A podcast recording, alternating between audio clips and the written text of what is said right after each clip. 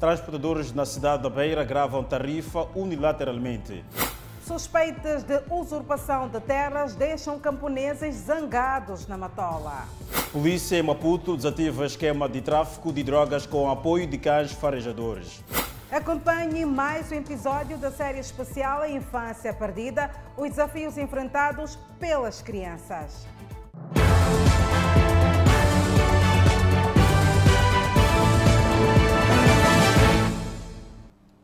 Boa noite, estamos em direto e em simultâneo com a Rádio Miramar e as plataformas digitais. Membros da Associação de Agricultores de Intaca acusam a direção de suposta usurpação de espaço. Esta agitação acontece após a direção ter submetido o pedido de doata da parcela de cerca de 15 hectares em nome da associação. A produção de comida nestas machambas está comprometida devido à suposta venda de terra. Senhor Eugênio é agricultor há mais de três décadas nestes campos agrícolas e o medo de ficar sem a parcela aumenta.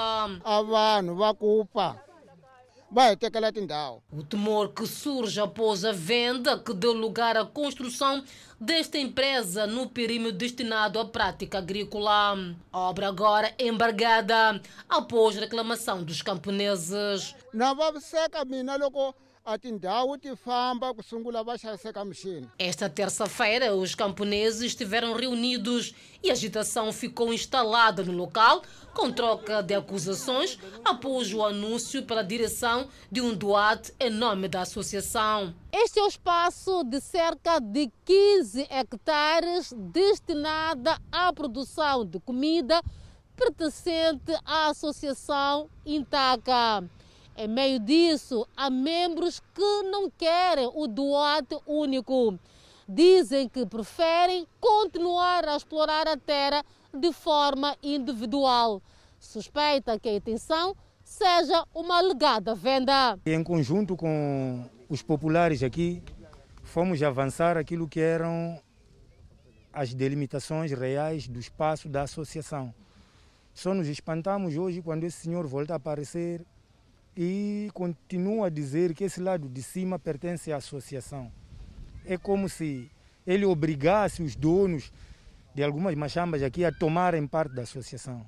A agitação sob alegada venda de espaços já chegou à estrutura do bairro. Havia uma delimitação nos tempos de casa agrária que existia do outro lado, do lado de baixo, que mais tarde, com a densidade populacional, as pessoas já são muitas pessoas, então ocuparam outras terras de cá de cima para o cultivo, que assim a direção da, da associação levou em todo lado para ficando a pertencer à associação, que os nativos não, não concordam.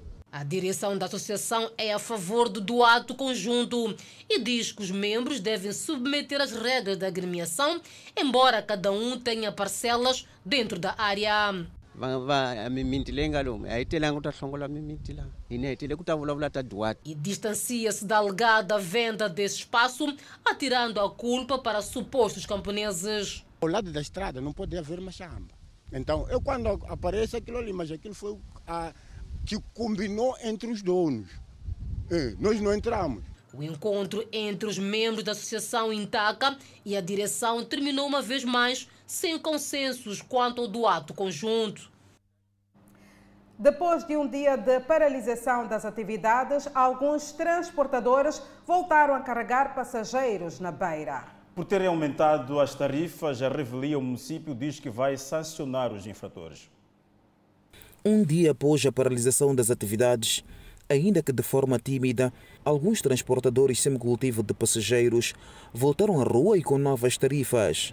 No terminal da passagem de nível, os que decidiram transportar passageiros cobravam 15 meticais em vez dos 10 meticais em vigor. Se nem eu fiz uma viagem hoje de manhã, levei a 18 meticais. Muitos lutaram para entrar, não negaram, subiram porque ontem sofreram. Qual é o preço que está a fazer? 15 meticais. Os passageiros concordaram pagar este preço. Estão a concordar, sim. E é isso que queremos noite em dia.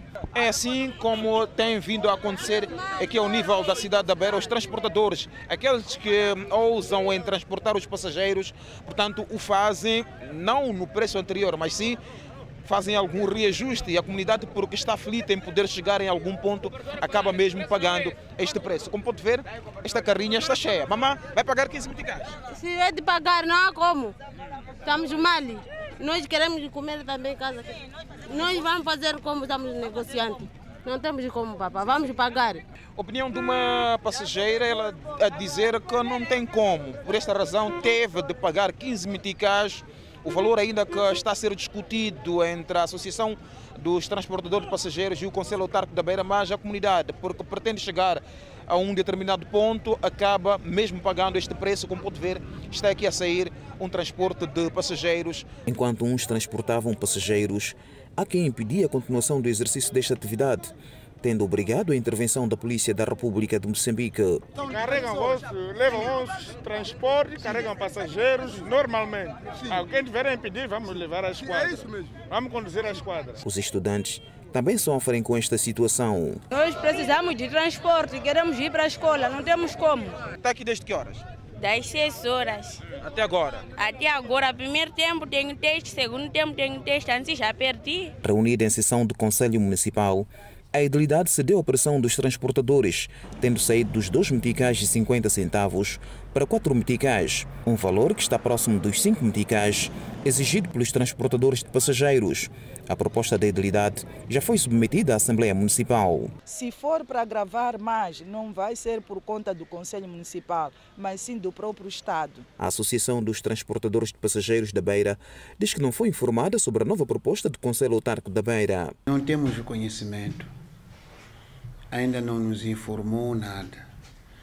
Por isso é um é uma surpresa quando nos. Sobre o agravamento das tarifas que já estão a ser praticadas por alguns transportadores, ainda que não tenham sido aprovadas pela Assembleia Municipal, a vereadora dos transportes no Conselho Autárquico da Beira alerta que o município irá sancionar os que forem encontrados a cobrar tais valores. O Conselho de Ministros analisou hoje as informações sobre os erros detectados nos livros. O governo indicou que a comissão de inquérito tem até 15 dias para identificar os culpados e responsabilizá-los. Os erros gritantes identificados em livros escolares de distribuição gratuita, onde chega-se a confundir a localização geográfica de Moçambique, que, segundo o Manual de Ciências Sociais da sexta classe, o país encontra-se na África Oriental e não na região austral do continente africano, foram apreciados pelo Conselho de Ministros em mais uma sessão ordinária. Foi definido um prazo para a comissão de inquérito apresentar os resultados de investigação sobre os livros. A comissão que foi constituída tem 15 dias para trabalhar, mas digamos que tem até 15 dias. Portanto, é a nossa expectativa que, eventualmente, em período anterior a 15 dias, possamos ter os resultados. Dada a pertinência do assunto, penso que tudo será feito para que, no espaço mais breve de tempo, os resultados deste trabalho sejam apresentados, para que possa, em função disso, tomar eh, as medidas necessárias. Devido à gravidade do assunto, que expõe à podridão do Sistema Nacional de Educação, o governo vai responsabilizar os culpados. Deverá trabalhar de forma célere, de modo que sejam, portanto, levantadas todas as situações que terão levado a que o livro se apresentasse nestes, nestes termos e sendo identificados uh, culpados no processo, que é um processo longo da produção do livro, portanto, que deverá depois ser, portanto, feita a necessária e sempre oportuna responsabilização. Depois dos livros, a sessão do Conselho de Ministros apreciou e aprovou os preços mínimos do algodão caroço a vigorar na campanha agrária 2021-2022. Os preços aprovados são os seguintes: 33 meticais por quilograma para algodão de primeira qualidade, 23 meticais por quilograma para algodão de segunda qualidade, 8 meticais por quilograma, portanto, 8 meticais por programa de taxa para o descarroçamento, 5,5 meticais por quilograma para o fundo de estabilização do preço para o algodão de primeira qualidade e 4,7 meticais por quilograma para o fundo de estabilização do preço para algodão de segunda qualidade. Neste setor, foi igualmente apreciado o decreto que cria o mecanismo de estabilização do preço desta cultura de rendimento. O instrumento assenta no princípio de retenção de subidas bruscas do preço do algodão em cada campanha, de forma a compensar as descidas e promover a estabilidade do preço ao produtor. Moradoras da Machaquena, em Maputo, aguardam a construção de uma vala de drenagem para escoar as águas pluviais. Da bacia erguida para minimizar o problema, não confirmam a retenção em três dias após a chuva. Mais de 20 milhões investidos para a construção desta bacia de infiltração. Infraestrutura que ainda não corresponde à expectativa. Os transbordos são sistemáticos na época chuvosa. O Conselho Municipal de Cidade de Maputo justificou recentemente que, após a chuva, esta infraestrutura, num espaço de três dias, infiltra as águas. Quem vive no bairro e acompanha o drama tem outra versão. Tinham que vir de vez em quando. Vem bombar, mas só bombam duas vezes, mas o que E podem bombar, mas a água mais ou menos lá, lá daquele outro lado ainda tem. E está cheio até agora. Choveu na segunda, mas já está cheio. E já eh, o município vem até aqui bombar enquanto a água já diminuiu. E tinha que vir ver qual é o nível Muitos carros se avariam aqui nessa estrada quando fica cheio de água. Contudo, esperam que a promessa seja cumprida de nova vala de drenagem neste ponto bastante crítico. Já para nós, a melhor coisa é aumentar a bacia. Talvez pode ter a vala de drenagem, mas sim. A nossa, o nosso pedido é aumentar a bacia para ver se o sofrimento mais ou menos diminui. Podemos mudar coisa, mobílias, camas, ranchos. Sempre que chove, este local é de concentração ah, das águas, não só na via, mas também ah, nas casas. O que os moradores esperavam é que a bacia de retenção das águas pudesse minimizar o impacto. Entretanto, o cenário se registra a cada vez que chove. No local, as vozes escasseiam. Dizem que já lamentaram e até aqui sem alguma solução. A Edilidade de Maputo garante que o projeto de construção da vale de drenagem, não só neste ponto e outros, será uma realidade. Aliás, constitui prioridade no plano de transformação urbana. A CTA trabalha com o governo para alavancar o setor de turismo, o mais afetado pela pandemia da Covid-19. Entre as preocupações está a facilitação dos vistos do turismo, negócio e trabalho de curta duração para estrangeiros. Depois do abalo imposto pela pandemia da Covid-19, o setor privado tenta se reerguer. Junto do governo, foram apresentadas várias preocupações que começam a ter resposta. Uma comissão de trabalho encabeçada pelo Ministério do Interior, Indústria e Comércio foi criada para responder os desafios impostos à classe empresarial. Por exemplo, a CTA quer a facilitação do visto do turismo. Ao se materializar, ao se concretizar esta, esta, esta situação dos vistos de turismo serem mais facilitados através de aplicações online, irá sem dúvida ajudar não só na retoma na recuperação do setor, mas também em criar maior robustez, atrair maiores investimentos na área do turismo para o nosso país. A facilitação do visto do negócio e o visto de trabalho de curta duração foram outros pontos abordados na reunião conjunta. Sabemos que existem uh, situações em que é necessário a vinda de um determinado técnico, de, de uma determinada marca que está a, a, servir alguma indústria ou outras situações similares. Até hoje, este tipo de situação tem sido bastante burocrática, muita demora, e daí esta pretensão do setor privado de forma a dinamizar e facilitar esta vinda e autorização de entrada de, de, de pessoas neste sentido para que não, não, não afete negativamente aquilo que são a atividade das indústrias, das empresas, uh, e tudo aquilo que seja ligado à economia. Para a CTA, Moçambique deve ser o destino turístico de excelência. Para tal, temos um forte potencial.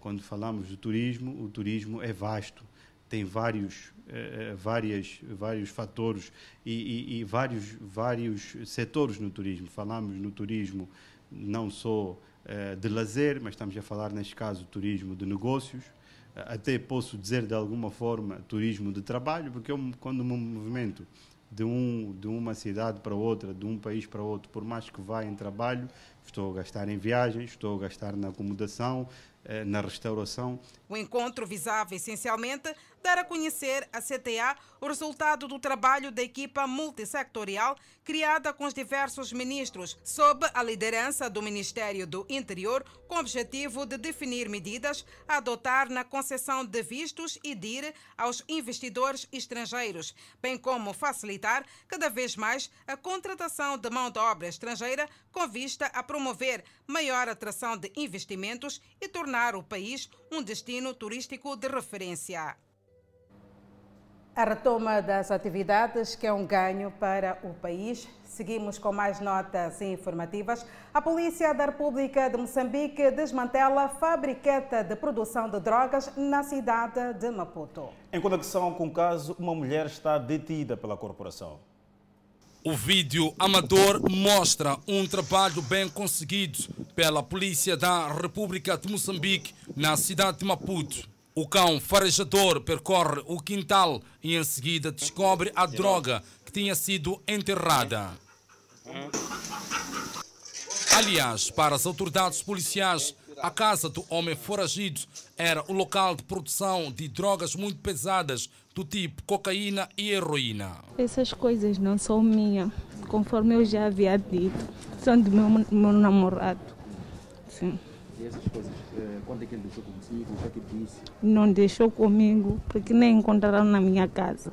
Leonel Mochina, porta-voz da PRM na capital do país, fala dos contornos que culminaram com a detenção da suposta mulher do traficante e fabricante de droga. Mas não só uh, tráfico no, no, no, no, próprio sentido da palavra, mas estamos a falar de produção portanto, uh, da própria droga. Esta droga era produzida na residência portanto, da indiciada, onde vive com, com o seu esposo, este que está agora foragido.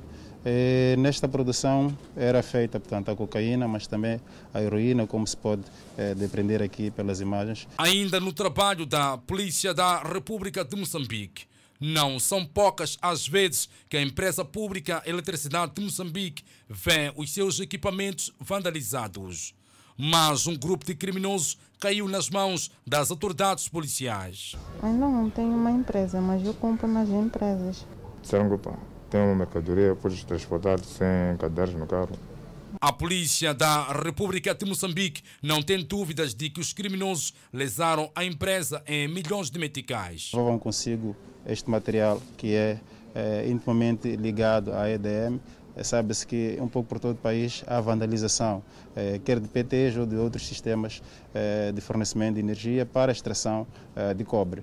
Este cobre era trazido portanto, da província de Nampula e estava em trânsito aqui da cidade de Maputo com destino à África do Sul e nós fizemos esta detenção aqui no bairro de Maguanine e interessa a responsabilização portanto, desses indivíduos porque a vandalização e extravio de material eh, elétrico não só eh, lesa a própria instituição EDE, mas também lesa os consumidores eh, desta energia que ficam várias vezes numa situação de falta de corrente, mercê da vandalização desses sistemas de eletricidade. Os semáforos da capital do país roubam a infância de tantas crianças, Edson Aranta. É verdade, Danissa, e o número de menores envolvidos no trabalho infantil, incluindo trabalhos perigosos, como no garimpo duplicou nos últimos 10 anos em Moçambique. A cada piscar vermelho da luz do semáforo, uma oportunidade para arrecadar algumas moedas para a sua alimentação ou mesmo para os patrões. Luta renhida em busca do sustento fora do convívio familiar. Não é na escola vakamaputsu kuntirwa kahle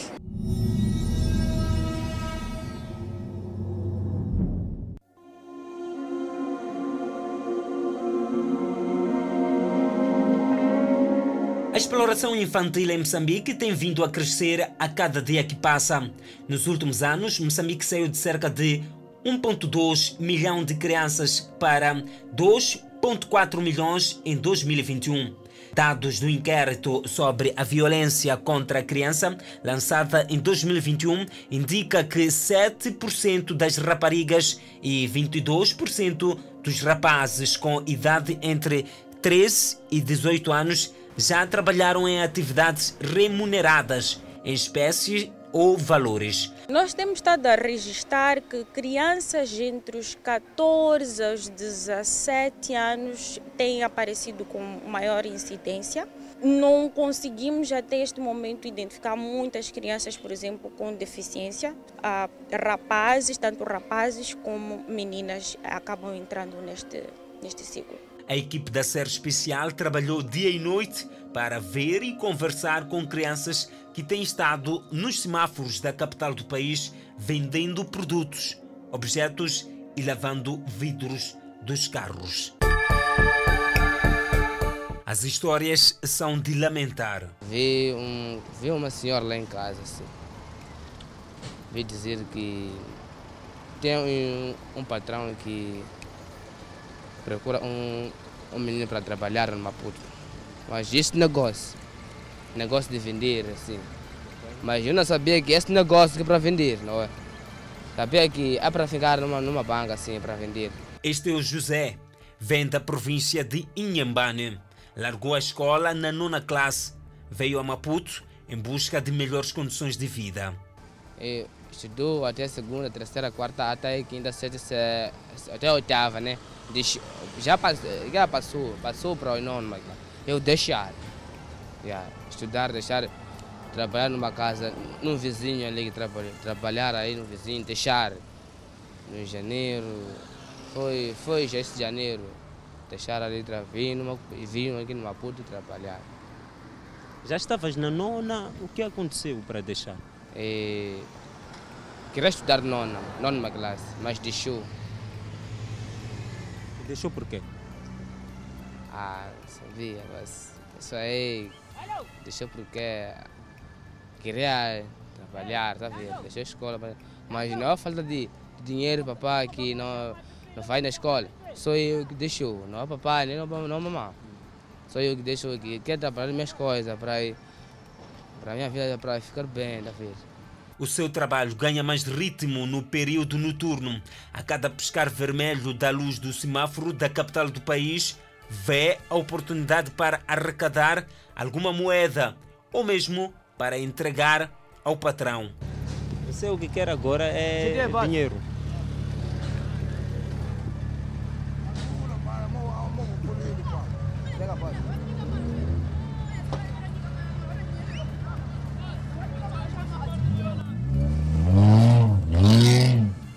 Ganha mensalmente 2.500 meticais.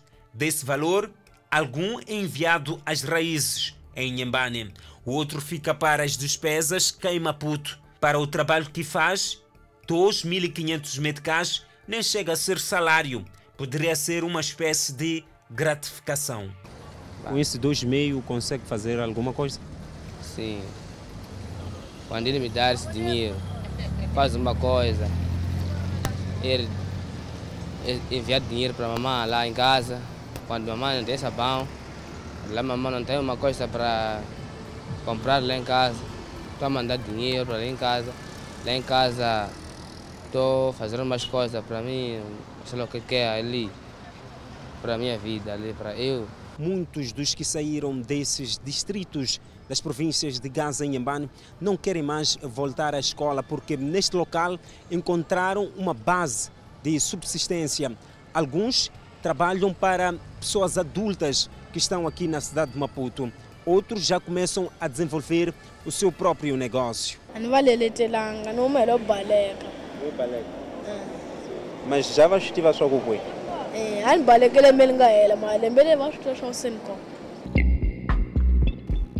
As avenidas Acordos de Lusaka, Guerra Popular, 24 de Julho, Eduardo Mondlane, 25 de Setembro e Avenida de Angola estão no centro das atenções destas crianças. Na Avenida Eduardo Mondlane, o tempo não para. Os menores tentam ganhar o tempo. De dia, recusam-se a falar a nossa reportagem. Querem é trabalhar. Todos que aqui estão deixaram as suas famílias e tomaram o machimbombo até ao terminal interprovincial da junta. Para eles, é aqui onde há vida. ra usuka ka gaza u tlherisa haleni u hakele mali muni residence rwanda a mali u e nyikiwi ma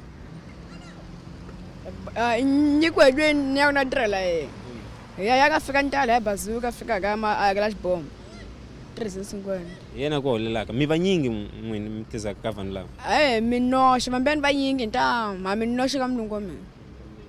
Mm. Maxi wa ku holela ben wa wa nyoxa yena? Mm. Mm. milki nyenje u ka mi hakela mali muni ya ya leswiya ya kwarto aye a mi ni hakelaka hi ye mlungu wa mi hakelaka eh. a ndhawu lani u susa mali ya ku ya ku posa ni leyi u salaka na yona Eh, xava mpahla ni endla swin'wanyana Rui, com 16 anos de idade, franzino esperto, deixou a escola na sétima classe. Infelizmente já não quer voltar à escola. a ni va kumbe dotori ma njhe wa swi dyile ku ya xikolo u ta swi kota Eh? a ni nge xikola ma swikola xikola vo ka va nga na mali se va va la timali ta tinyingi mali ma loko boya munhu a je u mi hakelela xikolo u nga famba u nga tlhela a a ni nge tlheli a na ha swi lavi Este adolescente chega a Maputo no ano passado. Trabalha como limpador de vidros de veículos. Abandonou a escola para dedicar-se inteiramente ao trabalho no semáforo, limpando vidros em troca de 10 meticais. mani posi mali a ni xehe swakudya muro posi mali va ta xava kwala u posa hi mali Mm. u u- u endlisa ku hi mali muni u yi kumaka lani pa hi weti u posa mali muni depende ka leyi u kumaka weti. Segundo dados da Direção do Trabalho, cerca de 1 milhão de crianças em Moçambique com idades compreendidas entre 7 a 17 anos estão diretamente envolvidas no trabalho infantil. São perto de 300 mil crianças e dessas, 74,4% estão no setor do comércio. Nesta atividade, fala-se muito de um suposto tio que leva as crianças de Gaza e Inhambane para a cidade de Maputo. Procuramos saber quem é o fulano. Pouco se sabe do sujeito. O que se sabe é que, em muitos casos, ele é quem paga a renda dos miúdos. É difícil apanharmos essa suposta tia, esse suposto tio, porque para termos esse tipo de resposta temos que sentar com as crianças. As crianças dificilmente se abrem. Parece que elas já vêm com medo da situação. Então tem-se feito um trabalho com a polícia que é procurar saber de onde é que vêm essas crianças, onde é que vivem. E através dessas localizações, talvez podemos apanhar esse suposto tio ou essa suposta tia. Mas que é uma situação difícil, é muito difícil e muito complicado.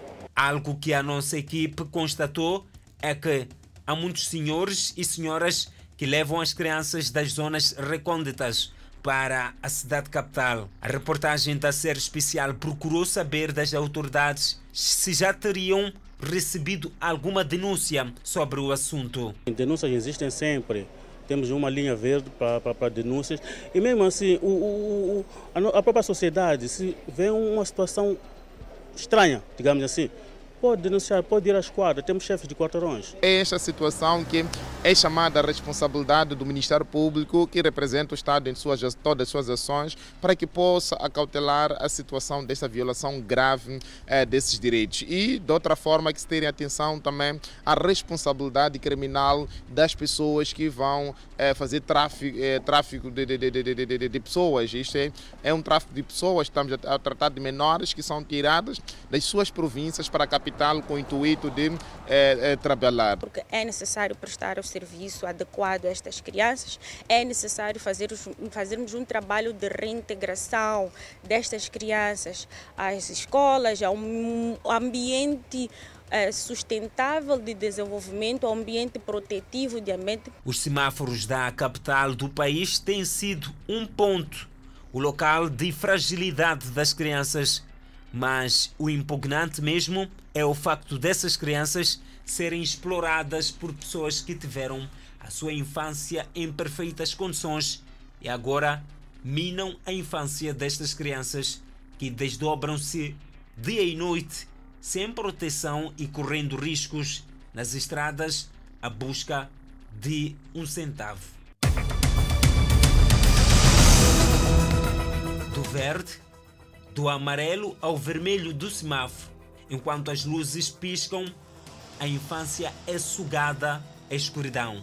Que bom que seria se o sinal verde fosse um recado para seguir em frente no caminho para uma juventude saudável. Não perca o próximo episódio. Nossa equipe desloca-se para a província de Gaza. Vamos perceber as razões que levam a muitas crianças a abandonar a escola e tomar o rumo para os semáforos da cidade de Maputo.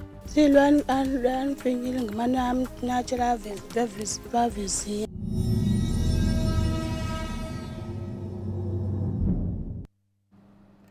presidente da República recebeu hoje no seu gabinete de trabalho a presidente do Parlamento russo. Uma nota informativa para ver e ouvir logo a seguir o intervalo. Nessa altura também iremos analisar a neutralidade de Moçambique sobre o conflito russo-ucraniano. Nós voltamos dentro de instantes com estas e outras notas informativas. Até já. De volta às notícias no Fala Moçambique, parlamentos de Moçambique e Rússia assinaram um memorando de cooperação. Espera-se com este apoio russo que o parlamento moçambicano tenha componente digital. A Assembleia da República de Moçambique e o Conselho da Federação, Assembleia Federal da Federação da Rússia, assinaram um acordo de cooperação que tem como propósito ampliar ainda mais a cooperação interparlamentar e o desenvolvimento de base legal bilateral mediante a troca de experiências e o apoio a Moçambique no processo de digitalização e consequente redução do uso do papel. O protocolo foi rubricado pela Presidente da Assembleia da República, Esperança Lourinda Francisco Niwan Bias, pela parte moçambicana, e pela Presidente do Conselho da Federação da Assembleia Federal da Federação da Rússia. Valentina Matvienko, pela parte russa. As partes signatárias comprometeram-se a fortalecer as relações interparlamentares por meio de troca de visitas de delegações e uma cooperação mais estreita entre os deputados e entre funcionários. Ainda no âmbito do acordo, os dois parlamentos vão partilhar informações sobre as atividades legislativas e a prática de cumprimento da legislação, assim como de publicações oficiais e outros documentos de interesse mútuo, utilizando as tecnologias digitais de acordo com a legislação e os regulamentos dos dois Estados. E como vimos nessa peça de reportagem, o Parlamento moçambicano que terá uma componente digital com a Rússia, esta semana os dois países reafirmaram a cooperação e o país em meio ao conflito com a Ucrânia. A neutralidade de Moçambique perante o conflito russo-ucraniano é o tema de análise com Danissa Moyan do outro lado do estúdio. Pois bem, de facto, Edson Arante, esta semana vimos os dois países já reforçarem aqui a cooperação com Moçambique. A título de exemplo, a embaixadora da Ucrânia pediu apoio a Moçambique para intervir na guerra contra a Rússia. E para falar sobre aqui neste assunto, já tenho o prazer de receber em estúdio o analista político Wilker Dias, a quem desde já queríamos agradecer a presença em nossos estúdios. E a primeira questão que eu coloco é este forcing diplomático da Ucrânia pode reverter a neutralidade de Moçambique face a esta guerra entre a Rússia e a Ucrânia que está a acontecer, portanto, na Ucrânia? Bom, quero saudar a si também aos demais telespectadores. Eu acredito que esta, esta visita por parte da embaixadora russa, russa não ucraniana, assim que é, surge num contexto em que praticamente a guerra está a ter outros contornos, se formos a ver. A Rússia vem ganhando vantagem considerável por parte daquela que é a zona a litoral do próprio uh, território ucraniano. E se formos a fazer menção, esta visita surge praticamente de uma forma tardia uma forma tardia, porque se formos a ver, deveria ter ocorrido logo no início. Nós verificamos o exercício por parte do diplomata russo aqui em Moçambique, as, os diversos encontros que ele manteve, os diversos briefings à imprensa também que ele acabou mantendo eh, com, com, uh, com o povo moçambicano e com diversas entidades eh, moçambicanas e desta feita nós estamos a verificar uma ação um pouco tardia. Mas por que esta ação um pouco tardia? Por parte da embaixadora ucraniana. Ela já está praticamente a pensar no futuro. este futuro praticamente é o contar com Moçambique no Conselho de Segurança das Nações Unidas como membro não permanente, porque não, não é praticamente o momento oportuno neste caso para poder para Moçambique poder estar ou do lado da Ucrânia ou do lado da Rússia porque uh, qualquer investida, se formos a ver neste, neste preciso momento, ou qualquer posicionamento, não vai trazer aquilo que o mundo precisa neste momento, que é a paz. A paz, a estabilidade e, se calhar, o diálogo entre as duas partes é o que mais interessa a Moçambique, é o que mais interessa a grande parte dos países do mundo. Porque se Moçambique toma uma posição unilateral, outros países também tomam uma posição unilateral, nós estaremos a ajudar para que os dois povos se reúnam e encontrem a solução para este conflito que já existe. Então, qualquer posição a ser tomada pelos dois lados ou a ter tendência para um dos lados vai acabar minando todo este processo. Mas aqui um argumento que a embaixadora trouxe para Moçambique falou uh, desta guerra que já se faz sentir a nível mundial, incluindo em Moçambique por conta desta guerra entre a Rússia e a Ucrânia. Exato, é um impacto que é visível aos olhos de todos. E se nós, como eu já dizia há pouco tempo, se nós tivermos uma tendência em virar ou para o lado da Ucrânia ou para o lado da Rússia, da Rússia estaremos a piorar ainda mais a situação no panorama internacional. O que é que deve ser feito neste preciso momento é termos um papel muito mais ativo, muito mais mediativo, porque se nós tivermos esse papel muito mais mediativo, vamos encontrar soluções eh, com vista a poder acomatar esta situação. E este crescer dos preços é claramente o fruto uh, deste, deste conflito. E se formos a ver, a Rússia bloqueou quase todo o acesso ao mar por parte da Ucrânia. E todos os produtos que são produzidos ou são cultivados falo mais com um caso concreto de cereais que saem a partir daquele porto, estão inibidos, sem autorização da Rússia, nada passa. Vamos olhar um pouco mais para a questão da Bielorrússia. Também nada sai da Bielorrússia, que é um dos países responsável pela distribuição do adubo a nível internacional. E nada também passa por aquele porto. Então, toda a comunidade internacional fica praticamente afetada. O que é que tem ocorrido nos últimos tempos é uma tendência crescente em caso a Ucrânia, o governo de Zelensky, não esteja a receber um apoio por parte da União Europeia ou por parte de um outro qualquer parceiro, uh, ele consegue sentar nas mesas das negociações. Mas, caso este apoio não chegue, ou caso, ou caso esse apoio chegue, caso as coisas melhorem para o lado dele, ele retira-se da mesa das negociações. Pois. E quem sofre com tudo isto é o mundo. Então, eu acredito que Moçambique, neste momento, tomou uma posição certa, está a tomar uma posição certa, não olhando apenas para aquela questão dos não alinhados que já vem sendo debatido nos, nos corredores, mas por questão lógica e reflexiva, lógica, que neste momento o que é que se precisa não é uma tendência para um dos lados.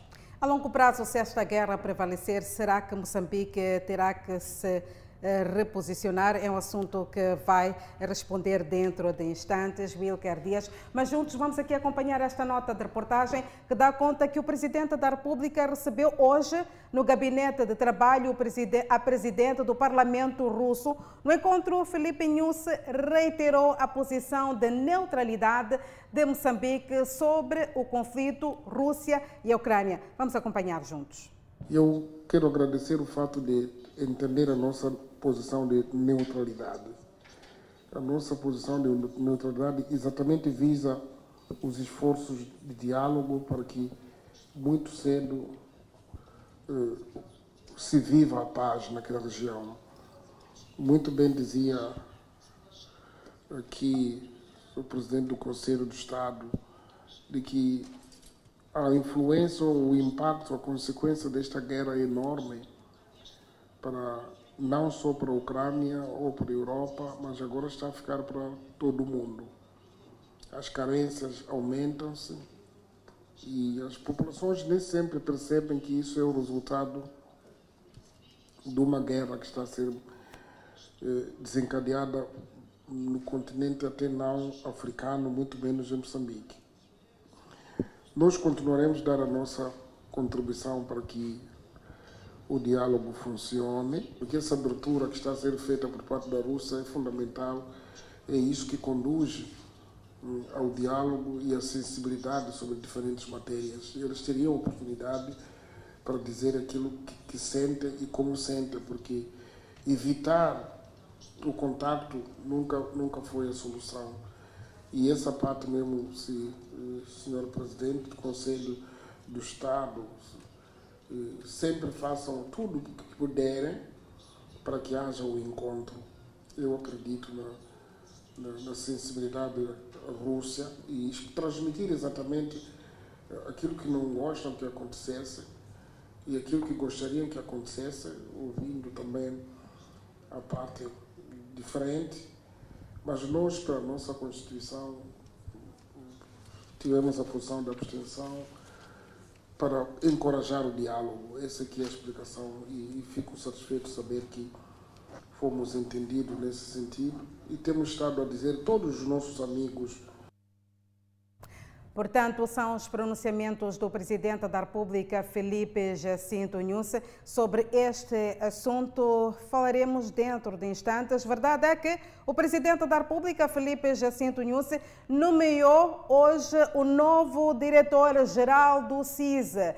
Bernardo Lidimba é o novo diretor-geral do CISA. Esta informação iremos desenvolver mais ainda nos nossos próximos blocos noticiosos. Agora sim, podemos voltar para o debate, Wilker Dias. Por outro lado, nós vemos que a Rússia continua a reforçar aqui a sua cooperação com Moçambique. Acompanhamos há bem pouco tempo, vimos o Parlamento de Moçambique e a Rússia aqui assinarem um memorando de cooperação para que o nosso Parlamento tenha uma componente digital. E o Presidente da República, há bem pouco tempo, também reforçou aqui esta cooperação. Que olhar é que nós podemos fazer, ao que tudo indica, parece que a Rússia está sempre atenta. Uh, se nós formos a verificar aquele que é o papel da Rússia na história nós, e comparativamente à Ucrânia, Moçambique tem, uns, tem laços de cooperação muito mais fortes com a Rússia e, portanto, justifica-se este exercício todo que está a ser empreendido com a Rússia e também uma forma de demonstrar que, olha,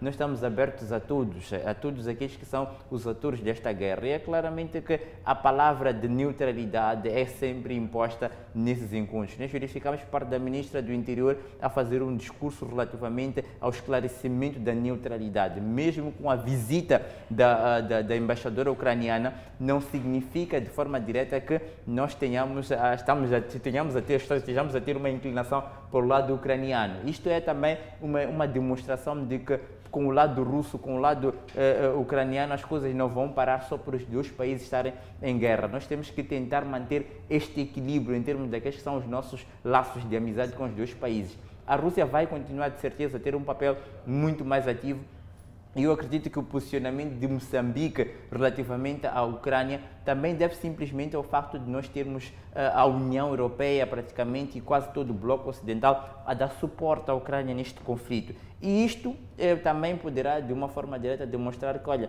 nós não queremos conflitos com aqueles que são amigos dos nossos amigos. E no caso concreto, vamos olhar para o caso da União Europeia e de todo o bloco ocidental. Portanto, neste preciso momento, estas, eh, estes, esses laços da Rússia, este avançado laços da, com a Rússia, é mais um reforço daquilo que é o papel de Moçambique eh, a nível internacional e também, se formos a fazer uma análise de forma direta, é uma preparação por parte dos dois uh, blocos para aquele que será o próximo, o, o, próximo núcleo que vai compor o Conselho de Segurança das Nações Unidas. Porque, se formos a fazer menção, parece que não, mas teremos um papel muito importante. E este papel muito importante no Conselho de Segurança das Nações Unidas dependerá muito daquela que será a agenda que Moçambique vai levar. E um dos critérios para a entrada no Conselho de Segurança é a mediação em conflitos internacionais, a mediação em conflitos internacionais, a busca por uma estabilidade a nível daquilo que é a paz a nível, a nível internacional e Moçambique tem feito muito bem este papel.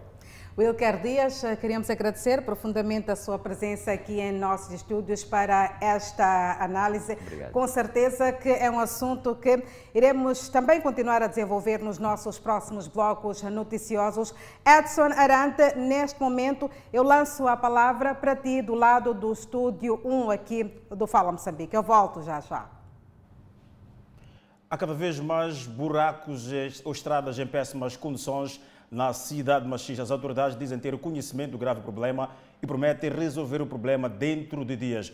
Nota a conferir ao detalhe logo ao seguir intervalo. Voltamos no Piscar de Olhos.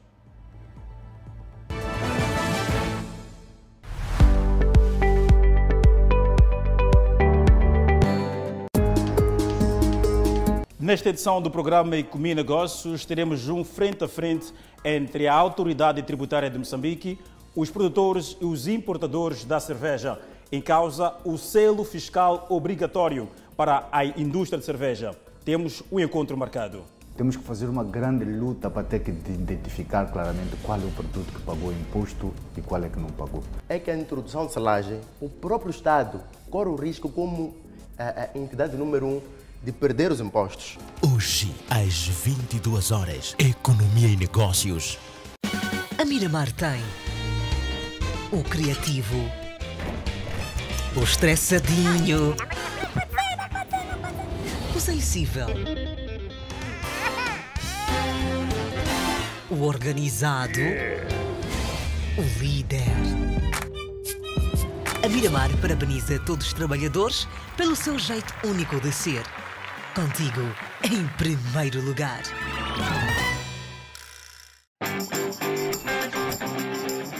Nossa meta seja sempre a crescer nesta longa caminhada da nossa amizade e que a nossa mania seja sempre multiplicar essa meta. Imagino que, se não for assim, será de um jeito bem melhor. Se chegamos até aqui, aos milhares de seguidores no YouTube, não duvidem, acreditem que é possível irmos muito além.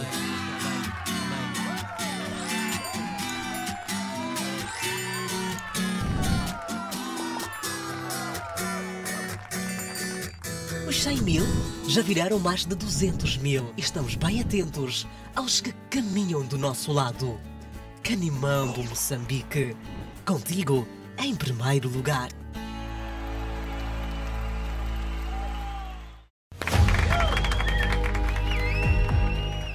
A notícia que você precisa. Chega com o balanço geral. Jornalismo em direto com credibilidade e responsabilidade é nossa prioridade. Depois de ter conseguido arrombar a porta com recurso à arma de fogo, Nós cobramos respostas às autoridades. No balanço geral, vamos mais a fundo no acontecimento. No balanço geral, enfrentamos os desafios e vamos atrás da notícia. Isso tudo acaba de uma burla, o que vocês estão a ver como autoridade. Ligamos Moçambique pela informação e ficamos de olho em tudo que move o seu dia a dia.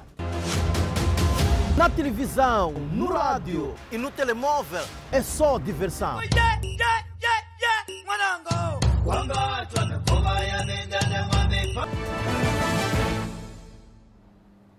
De volta às notícias no Fala Moçambique, transportadores que fazem rota Chimoio, distrito do Guru, estão indiferentes com o início do pagamento da tarifa de portagem. A nova realidade começa a ser encarada a partir desta quarta-feira, 1 de junho. É já no dia 1 de junho que entram em funcionamento as sete novas portagens nas províncias de Manica, Gaza, Inhambane e Niassa. Em Manica, alguns transportadores que fazem a rota Chimoio distrito de Guru dizem não estarem preparados para pagar a tarifa da portagem de Kwamaza Chenga, localizado ao longo da Estrada Nacional número 7. E temos portagem de Pungue, que já estamos a pagar. E ainda vem mais outra portagem. Se não bastasse, estrada totalmente danificada. Então, não é algo que eu, que eu apoio tanto assim. Recentemente, o Fundo de Estradas e a Administração Nacional de Estradas anunciaram publicamente em comunicado as taxas a serem pagas nas novas portagens. Elias Zundua é um transportador que faz a rota Chimoio-Guru há sete anos. Elias disse que não compactua com as taxas por serem altas, uma vez que o preço do combustível subiu. Se a gente for assentar fazendo matemática, esse dinheiro todo que entra, para onde vai, afinal de contas? Nós estamos indignados com isso. Porque temos que pagar a ver que o nosso valor que estamos a pagar, o fim, a estrada está bom. Temos portagem do IAC, temos portagem de Pungue, agora estamos para inaugurar portagem de, de, de Canguaza Mchenga, no distrito de Baro. São três portagens, combustível está caro, estrada não está bom. Não é somente Elias que reprova o funcionamento das novas portagens. O sentimento de desagrado vem de muitos transportadores que usam a Estrada Nacional número 7. Queremos pagar, mas só do momento só pode a via. A via não está boa. Se fosse meu chefe, já andou uma viagem daqui para Guru para ver a estrada como que está. Está péssima a estrada. Há pessoas que saem daqui para apanhar carro aqui para Tambara, que sai às 12. E eu tenho aqui para arriscar andar um pouco mais, né? um 100, 110, para aquela pessoa vir para Tambara, apanhar outro carro de Guru para Tambara. Alguns transportadores que fazem a rota Chimonho, distrito de Guru, dizem que o governo não iria inaugurar as portagens antes de reabilitar a estrada. E estes ameaçam paralisar as atividades por conta da situação. Sem falar de outros gastos que nós temos ao longo do, da, da viagem. Não está a retribuir. Um dia não pode amanhecermos ouvir que não há transportador que está a andar. Porque já estamos cansados, saturados. Então estamos a pedir a quem de direito para rever essa questão. No troço da Estrada Nacional número 7, na província de Manica, foram implantadas duas portagens, sendo a do Pungo Sul e Quamanza Xenga e as taxas fixadas na tabela são. Veículos da classe 1 deverão pagar uma taxa de 50 meticais. Classe 2, 200 meticais. Classe 3, 500 meticais. E 1000 meticais para a classe 4. Na província da Zambésia, há disputa entre as comunidades mineradoras nas áreas concessionadas para a exploração de recursos minerais. A descoberta de algum mineiro em alguns pontos da província da Zambésia tem estado a aumentar a vulnerabilidade dos jovens que são persuadidos a invadir as áreas já concessionadas, criando deste modo um ambiente não saudável com as mineradoras. Bom, de facto, isto não é uma coisa de, de, de, de negarmos, né? Eh, em todo, em todo, em todo canto onde há mineração, sempre há, há alguns que se aproveitam desta mineração. A nossa fiscalização ainda estamos a, a, a compor para ser uma fiscalização robusta. Conseguimos fazer a fiscalização a nível, nível da província, mas já é claro que alguns sítios nos, nos passam despercebidos. Quando acontece essa situação de estrangeiro, tem estrangeiro, não só estrangeiro, tem moçambicanos também ilegais, né, que de facto usam os seus meios próprios, o seu poder financeiro, né, para agitar a atividade de, de mineração em, algum, em, alguns locais. A comunidade tem estado a usar técnicas que têm prejudicado as mineradoras, por exemplo, aqui no distrito de Gilé, na província de Zambésia. E esta situação faz com que o governo redesenhe aquilo que são os programas de atuação com as comunidades, de forma que os líderes comunitários sejam os principais olheiros do governo e possam garantir que as mineradoras possam trabalhar efetivamente. Em alguns distritos, como Gilé, os casos têm sido recorrentes em que cidadãos, na sua maioria estrangeiros, têm estado por detrás das ações de mobilização dos jovens para que possam vandalizar alguns bens, enquanto os mandantes usam, por vezes, meios que colocam em causa as mineradoras, porque a todo custo pretendem adquirir o mineiro. Temos alguns, alguns casos, né? É, a memória neste momento não, não posso aparecer, mas temos alguns casos que já, já temos, alguns outros casos estão a nível da barra do, da, da Procuradoria da, da, da, República e que vão ser depois encaminhados também ao, ao Tribunal para o seu julgamento. Temos os casos mais recentes, que é o caso de, de Peban, né? como vocês todos sabem, foi apreendido uma, uma viatura né? de, de marca é, Toyota Fortuna, né? É, foi aprendido no, ato de flagrante de, de, elite, quando os colegas estavam a fazer um trabalho por alguma denúncia, foi, foi, foi aprendido. Por exemplo, esta está, está, está, está, está, está, no, está sob jurisdição do próprio Serviço Provincial de Infraestruturas. Neste ano, na Zambésia, uma mineradora que já foi alvo de vários conflitos com as comunidades no distrito de Gilé, anunciou a sua retirada para seguir com outros projetos em outros cantos do país. Há cada vez mais estradas em péssimas condições na cidade da Machixe. As autoridades dizem ter conhecimento do grave problema e prometem tapar dentro de dias. Este é o estado em que se encontram algumas das principais estradas da cidade da Machixe. Buracos e mais buracos. Os automobilistas são obrigados a ter que tomar mais atenção para saber por onde passar para não criar prejuízos enormes na viatura. Este é o entrocamento entre a antiga Avenida Narciso Pedro e a Avenida Ngungunhane, aqui na cidade da Machixe. Os buracos estão em quase todo lugar. Os automobilistas são obrigados a ter que usar a drenagem para evitar danos maiores nas suas viaturas por conta da degradação acentuada nestas estradas. Os utentes das vias há muito têm clamado por isso pedíamos que os nossos governantes olhassem para isto aqui, tanto para os carros não sofrem, tá vendo? Há problemas mesmo de chapeiros, não sei quantos, porque todas as vezes tem que trocar acessórios, tá vendo? Então, é, é, é, é o maior maior problema que a gente tem aqui como munícipe. O caso é do conhecimento da idealidade e diz haver plano para resolver o problema. Mas já para já vamos retomar com o processo de, de melhoramento das nossas vias da cidade que eh, foram intervencionadas no ano passado no âmbito de, de manutenção de rotina.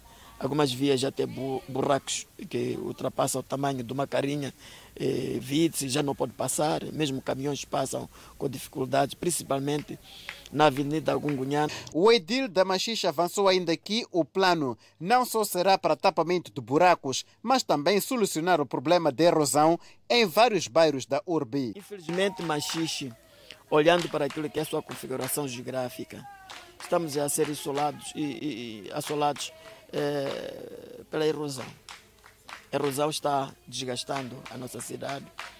Neste momento está a um nível bastante assustador e que o município em si pode não fazer vazão aquilo que são as necessidades da erosão. Olhando, por exemplo, só o bairro Eduardo Mangano, que é o bairro chamado Bairro de Espaçar, o primeiro bairro que de Espaçar que houve, é, só temos uma rua e meia é, pavimentada Todas as outras são de terraplenagem. Neste preciso momento, é, 80% dessas vias estão intransitáveis. Reduzem doenças ligadas à higiene individual e coletiva em Cabo Delgado. Jovem fiz ser mendigo para roubar arma de fogo em Chimoio. Mais um movimento logo a seguir o intervalo. Até já. O Fala Moçambique está de volta e com mais informação. Reduzem doenças ligadas à higiene individual e coletiva na aldeia de Mulala, em Cabo Delgado, como resultado da adoção de medidas de proteção do saneamento do meio. Os residentes da aldeia de Mulala, posto administrativo de Chouro Velho, em Cabo Delgado, consideram ter reduzido na sua comunidade as doenças diarreicas e outras enfermidades que os aflige em resultado do deficiente saneamento do meio. Apontam como causas desse sucesso a construção de novos furos de água que permitiu a abundância deste recurso para o consumo e para a higiene individual e coletiva. É é? Uma outra coisa que havíamos solicitado era a construção de lavatórios e espaço para armazenamento de utensílios domésticos. Tudo isso temos e usamos com rigorosidade. Entre várias medidas que contribuíram para a melhoria do saneamento do meio nesta comunidade, destaca-se também o incentivo para a construção de duas casas de banho por cada família, sendo uma para os homens e a outra específica para as mulheres. Esta última medida é assinalada como aquela que melhorou sobremaneira a saúde da mulher na aldeia.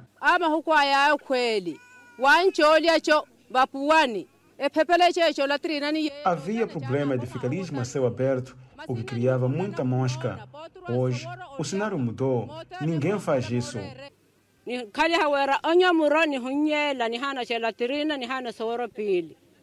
Temos latrinas e duas casas de banho e já não precisamos de fazer ficalismo a céu aberto. Mas é importante que não haja junção de casas de banho entre homens e mulheres, porque nós, mulheres, temos nossos segredos que precisamos preservar. As referidas medidas têm sido incentivadas e implementadas pelas autoridades governamentais e seus parceiros de cooperação, a exemplo da Helvetas. É importante ter as casas de banho em condições em casa. Para as mulheres, duas casas de banho, uma geral e outra favorável à gestão da higiene menstrual. Ainda no capítulo da saúde da mulher, alguns alfaiates foram capacitados no distrito de Chure para produzirem pensos reutilizáveis e de baixo custo. Esses pensos são importantes porque esses pensos podem usar mais ou menos uh, um ano. Jovem fiz ser mendigo para roubar uma arma de fogo na cidade de Chimoio. Já nas celas, o mesmo diz ter praticado o crime porque a sua família não o ajuda. O jovem abandonou a sua família e procurou um cantinho na rua e passou a morar como menino da rua. Num belo dia, sentiu fome e, não tendo algo para comer, escalou uma residência na calada da noite, pulou o muro e introduziu-se no interior da casa quando os proprietários estavam a dormir. Chegado ao local, roubou uma pasta que tinha uma arma de fogo, celular e dinheiro. O criminoso deixou rastros e foi detido. Feitas as, as diligências no terreno, foi-se encontrar o indivíduo, trabalho realizado, subsequente, foi-se encontrar o cidadão que terá protagonizado esta ação criminal. Em seguida, já foi instaurado o seu respectivo processo crime e remetido ao nível do Ministério Público, que terá seus trâmites subsequentes nos próximos dias. Informações apuradas no local dão conta que, após o indiciado roubar a arma, tentou, com o mesmo instrumento, ameaçar e roubar várias residências no bairro 5. Expulsaram de casa, não tive onde ir. Quando comecei a ver na rua, assim, às vezes dormia aí na madrinha aí. Às vezes encontrava uns amigos aí na madrinha, onde eu gostava de estar, onde passava, passava toda a noite lá. Conseguiram um telefone também, tenho vendido, pelo menos para ter um, umas moedas, consigo comprar alguma coisa para eu comer em casa. O proprietário do material disse que desde que a arma de fogo sumiu, não tinha paz. Desde o dia que aconteceu, eu quase não estava vivo. Perder uma arma ou ser roubo uma arma é como ter perdido uma família. E pelo menos até este momento já sinto que já sou aquela pessoa antes de ser roubo. E porque o crime já foi consumado, o jovem diz estar arrependido e promete não roubar caso for solto. Para mim aqui é um bocado. A vítima tem documento de posse legal da arma e o Cernic garantiu que irá trabalhar no sentido de tirar as armas de fogo que estão nas mãos alheias. Vamos ao câmbio do dia. O dólar está a 63,21 meticais à compra e 64,47 meticais à venda. O euro está a 67,56 meticais à compra contra 68,91 meticais à venda.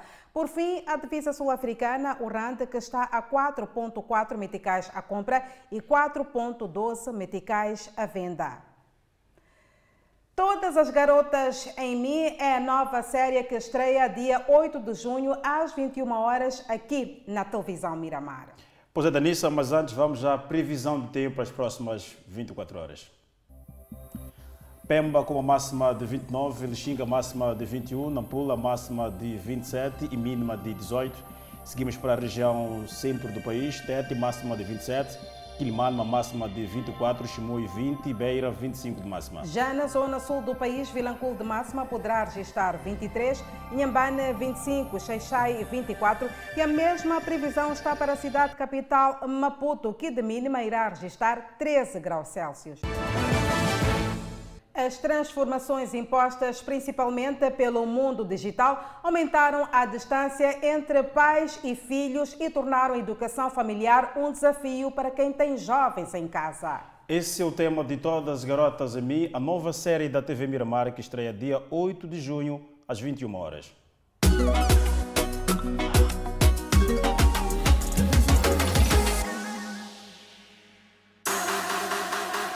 Ser modelo, jogador de futebol ou até astronauta. Os tempos mudaram, mas essa história de profissão dos sonhos ainda existe. A onda agora é ser influencer. Milhões, milhões de seguidores, bastante famosa, né? Aí é um sonho que eu almejo, né? Pra bombar na internet você tem que colocar o que o povo quer ver. As experiências mais incríveis se resumem a uma foto, uma publicação na rede social. Se não for para ganhar vários likes, parece não ter graça. Já existem locais, até como esse aqui em São Paulo, criados especialmente para registros que possam impressionar os seguidores. O sonho de se tornar um influencer entre os jovens é cada vez maior. A nova geração quer falar, se exibir para milhares ou até milhões de pessoas. Os meios mudam, mas a motivação é a mesma de outros tempos: fama e dinheiro. Foi com essa expectativa que há quatro anos Elaine passou a compartilhar toda a rotina dela na internet.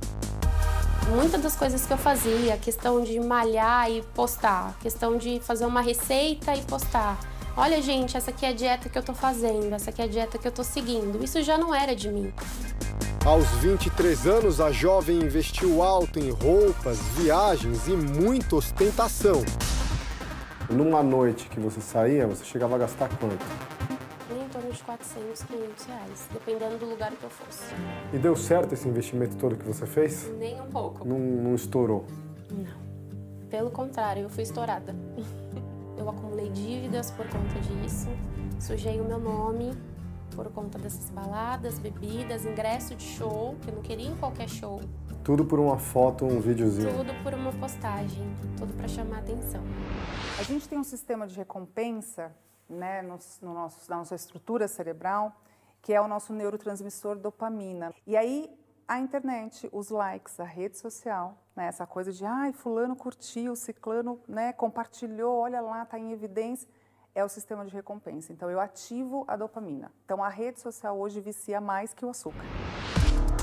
Elane acumulou uma dívida de 5 mil reais. Mas o maior prejuízo dela foi o relacionamento ruim que passou a ter com a mãe. Ela mudou o jeito dela, as roupas escandalosas, maquiagem pesada também, que ela usava que eu não gostava. E a senhora falava o que para ela? Não, aconselhava, mas não adiantava. Qual que é a ameaça quando alguém faz de tudo para se tornar um influencer na rede social? A perda da própria identidade. Frustração né, imensa, depressão, transtornos de ansiedade podem ser desenvolvidos, fica um vazio e uma busca incansável por um número que cada vez eles almejam mais. Ela conquistou o que ela queria? Não, ela começou a conquistar agora, né? Como a faculdade dela, né? O trabalho dela. Ela começou agora, mas antes não, porque tudo que fazia gastava. Mas qual o limite para bombar nas redes sociais? Essa é uma das reflexões da próxima superprodução da Record TV, Todas as Garotas em Mim. No centro da trama, uma jovem influencer, a Mirella.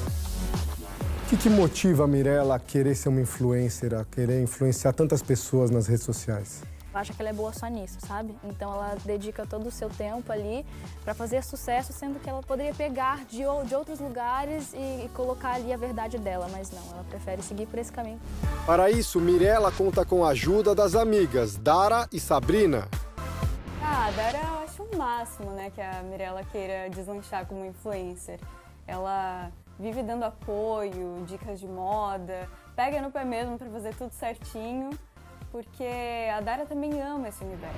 A Sabrina, por exemplo, é louca pra Mirella colocar ela em todos os eventos que tiver, nos camarotes, porque a Sabrina adora uma Tô aqui dando uma caminhadinha. Oi, Mirella. Adriana Garamboni interpreta Isis, a avó da influencer. Apesar dela ser a avó da Mirella, elas viveram afastadas. Se aproximam. Elas se aproximam e uma vai ensinar a outra uma, uma determinada parte da vida. Tudo bem? Tô te achando tão tristinha. Na história, a Mirella, ela ouvirá da avó é, várias histórias bíblicas. Eu me lembrei de uma garota cuja história se parece muito com a sua. Tente se colocar no lugar dela. As histórias bíblicas vão, é, vão indicar a ela, suscitar nela esse sentimento sobre coisas que ela poderia melhorar no seu jeito de ser. Todas as Garotas em Mim é uma série para toda a família. Com histórias envolventes, drama e muitos ensinamentos, promete surpreender e prender a atenção do telespectador a cada episódio. E o ponto final do Fala Moçambique. Muito obrigada pelo carinho da sua audiência. Até amanhã, à mesma hora. Fique bem.